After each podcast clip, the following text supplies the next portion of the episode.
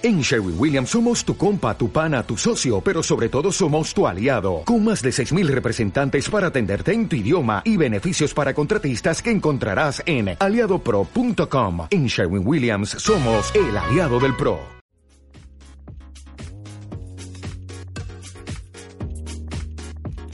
El Sol de Acrisele, el mejor podcast sobre maternidad hecho por mi madre.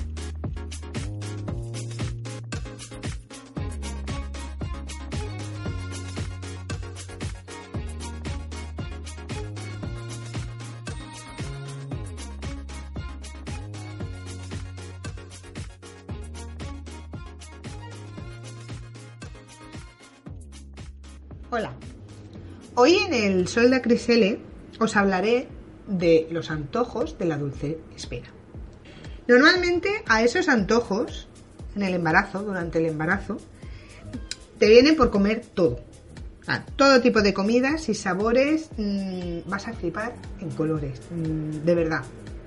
Si hasta ahora tú habías sido de unos gustos muy determinados, a partir de ahora, olvídate de tus gustos muy determinados porque vas a decir quiero picante porque no lo sé, mm, quiero comer picante.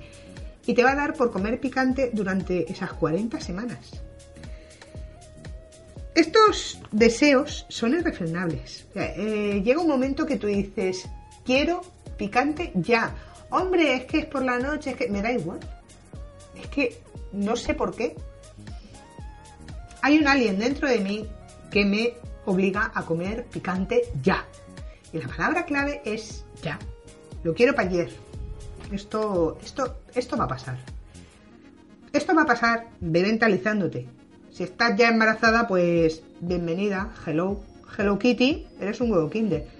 Pero si próximamente lo vas a estar en Telecinco, que sepas que vas a tener deseos irrefrenables de comer marcianadas a la voz de ya. Entonces, muchos muchos especialistas, que a mí esto de especialistas me hace mucha gracia, que os vuelvo a avisar, te vuelvo a avisar, que yo hablo desde mi experiencia, desde mi opinión y desde mi subjetividad.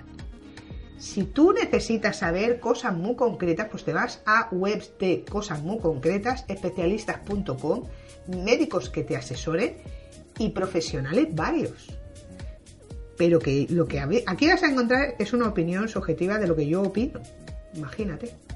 Pues bueno, hay especialistas que dicen que son los cambios hormonales, eh, que forman parte de los síntomas del embarazo. Bueno, vamos a llamarlo X. A mí me da igual como lo llaméis. Pero vamos a ver, que dentro del embarazo, pues que vas a tener vómito, mareo, la prueba del azúcar y encima vas a tener antojos, pues sí, esto es lo que hay. Pero yo te explico mi manera de ver los antojos, que es un poco mía, special, special of me. Mi nivel de inglés es bueno, que te cagas, más o menos. Los antojos, yo te aviso, pueden ser antes, durante y después del embarazo. Porque ¿sabes qué pasa? Que la gente, el universo y el mundo solo te va a hacer caso única y exclusivamente cuando tengas la panza gorda y el bebé dentro. Entonces ahí, pues tienen a bien limpiarse las orejuelas y decir, ay, ¿qué le apetece a la niña? Pues a la niña le apetece picante. Pero todo ese mundo y ese universo ni se han molestado en preguntarte esa pregunta antes de estar embarazada.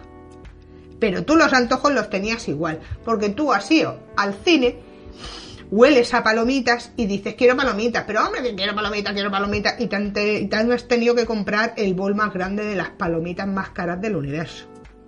Y no estabas embarazada. Lo que pasa es que ahora, pues la gente te hace más caso. Pero tu antojo vas a tener antes del embarazo, durante el embarazo. Y después, ¡buah! Después del embarazo, eso va a ser increíble. Lo que pasa, también te lo digo, es que durante el embarazo, durante la dulce espera, el mundo va a girar alrededor de esa barriga y tú vas a verbalizar lo que la barriga quiere. La barriga quiere comer. Y allá que van todos a tus pies a servirte. Pero una vez que esa barriga ha explotado cual palomita y ha salido ese BB7, pues el mundo girará alrededor de ese BB7 y tú serás el actor secundario Bob y nadie te va a hacer caso. Pero tú vas a seguir teniendo antojos. Porque tú vas a estar diciendo, pues ahora que ya no estoy embarazada, pues quiero comer jamón serrano todos los días. Y de paso quiero ir a comer japonés. Sushi. Entonces, que nadie te engañe. Los antojos se tienen antes, durante y después. Y para especificar un poquito más, por si no te ha quedado claro, los antojos son de por vida. Eso va contigo. Y tú tienes antojos porque tienes boca. Fin. Entonces, ¿cuántas veces no te ha pasado decir, pues ahora se me antoja X, Y, Z? ¿Verdad? ¿Estabas embarazada? Pues a lo mejor en ese momento no. Pues a lo mejor en ese momento, pues yo qué sé, estaba menopáusica. Ay, es que la menopausia, ¿qué coño es la menopausia? Es que yo tengo antojos toda la vida. Contra antes lo aceptes, mejor será. El Sol de Acrisele, el mejor podcast sobre maternidad hecho por mi madre.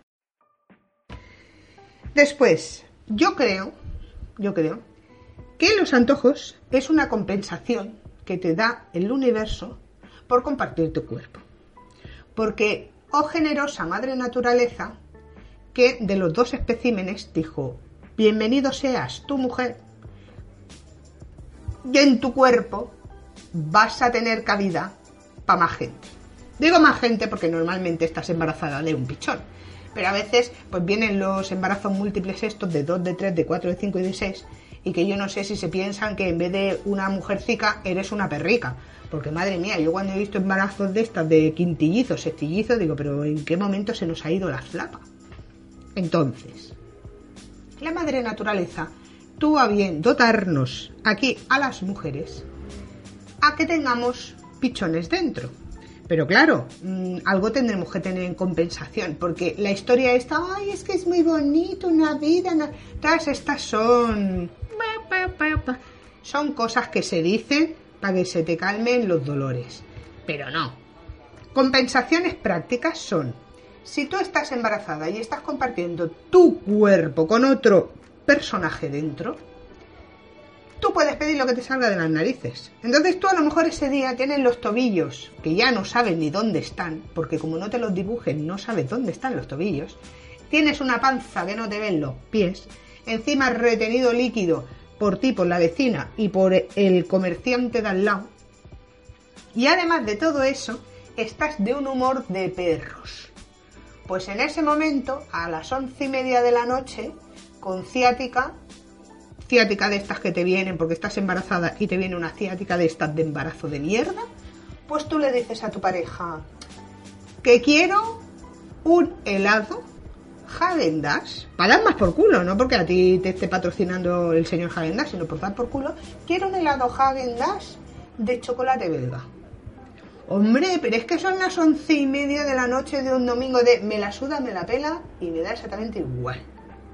Entonces te transformas en una persona que tú no conoces, te sale una mala leche de donde tú nunca la has tenido y yo no sé ni cómo, ni cómo, ni por qué. Esa pareja tuya sale rauda y velozmente a la calle a buscar esa marcianada. Que seguro que la encuentra. Ya te lo digo. Vamos, vamos, que, vamos, es que es capaz de ir a la fábrica de Hagen abrir un butrón y coger todo lo que hay allí. Porque ha salido esa mala leche que tú no sabes ni que tenías y esa pareja tuya dice lo que sea, antes voy a la cárcel que no concederle ese deseo, ese antojo a mi señora esposa. Que lo sepas, es una compensación por compartir tu cuerpo con un pichón. Además, yo creo, mi opinión, es que es un peaje por retener líquidos y quedarte sin tobillos. Porque todo tiene en este, en este mundo, el karma va compensando que tú has dejado de ser persona humana, y en mi caso concreto fui pelota pilates, yo era una cosa redonda por todos los lados, y yo ni tenía tobillo, ni vergüenza, ni forma humana, vale, yo lo acepto. Pero en compensación a mí el karma me va a dar una de antojos que aquí teníais que ver a mi señor esposo calmándolos todos. Estilo, quiero un donut y guindilla. Pero es que quiero un donut y guindillas.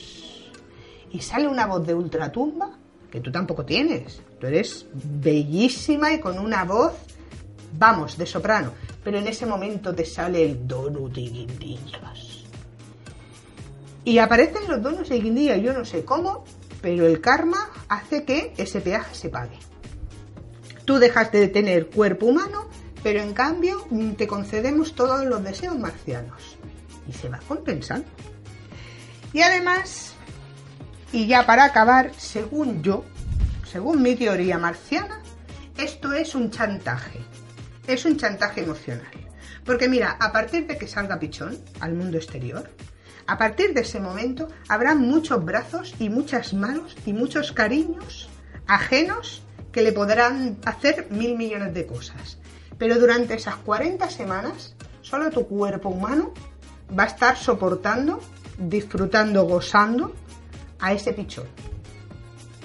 Pues a ver, vamos a ver. Si es que tú no tienes descanso, es 24-7, como lo dicen ahora, 24-7 pichón dentro, inside of you. Pues tú necesitas tener un chantaje afuera.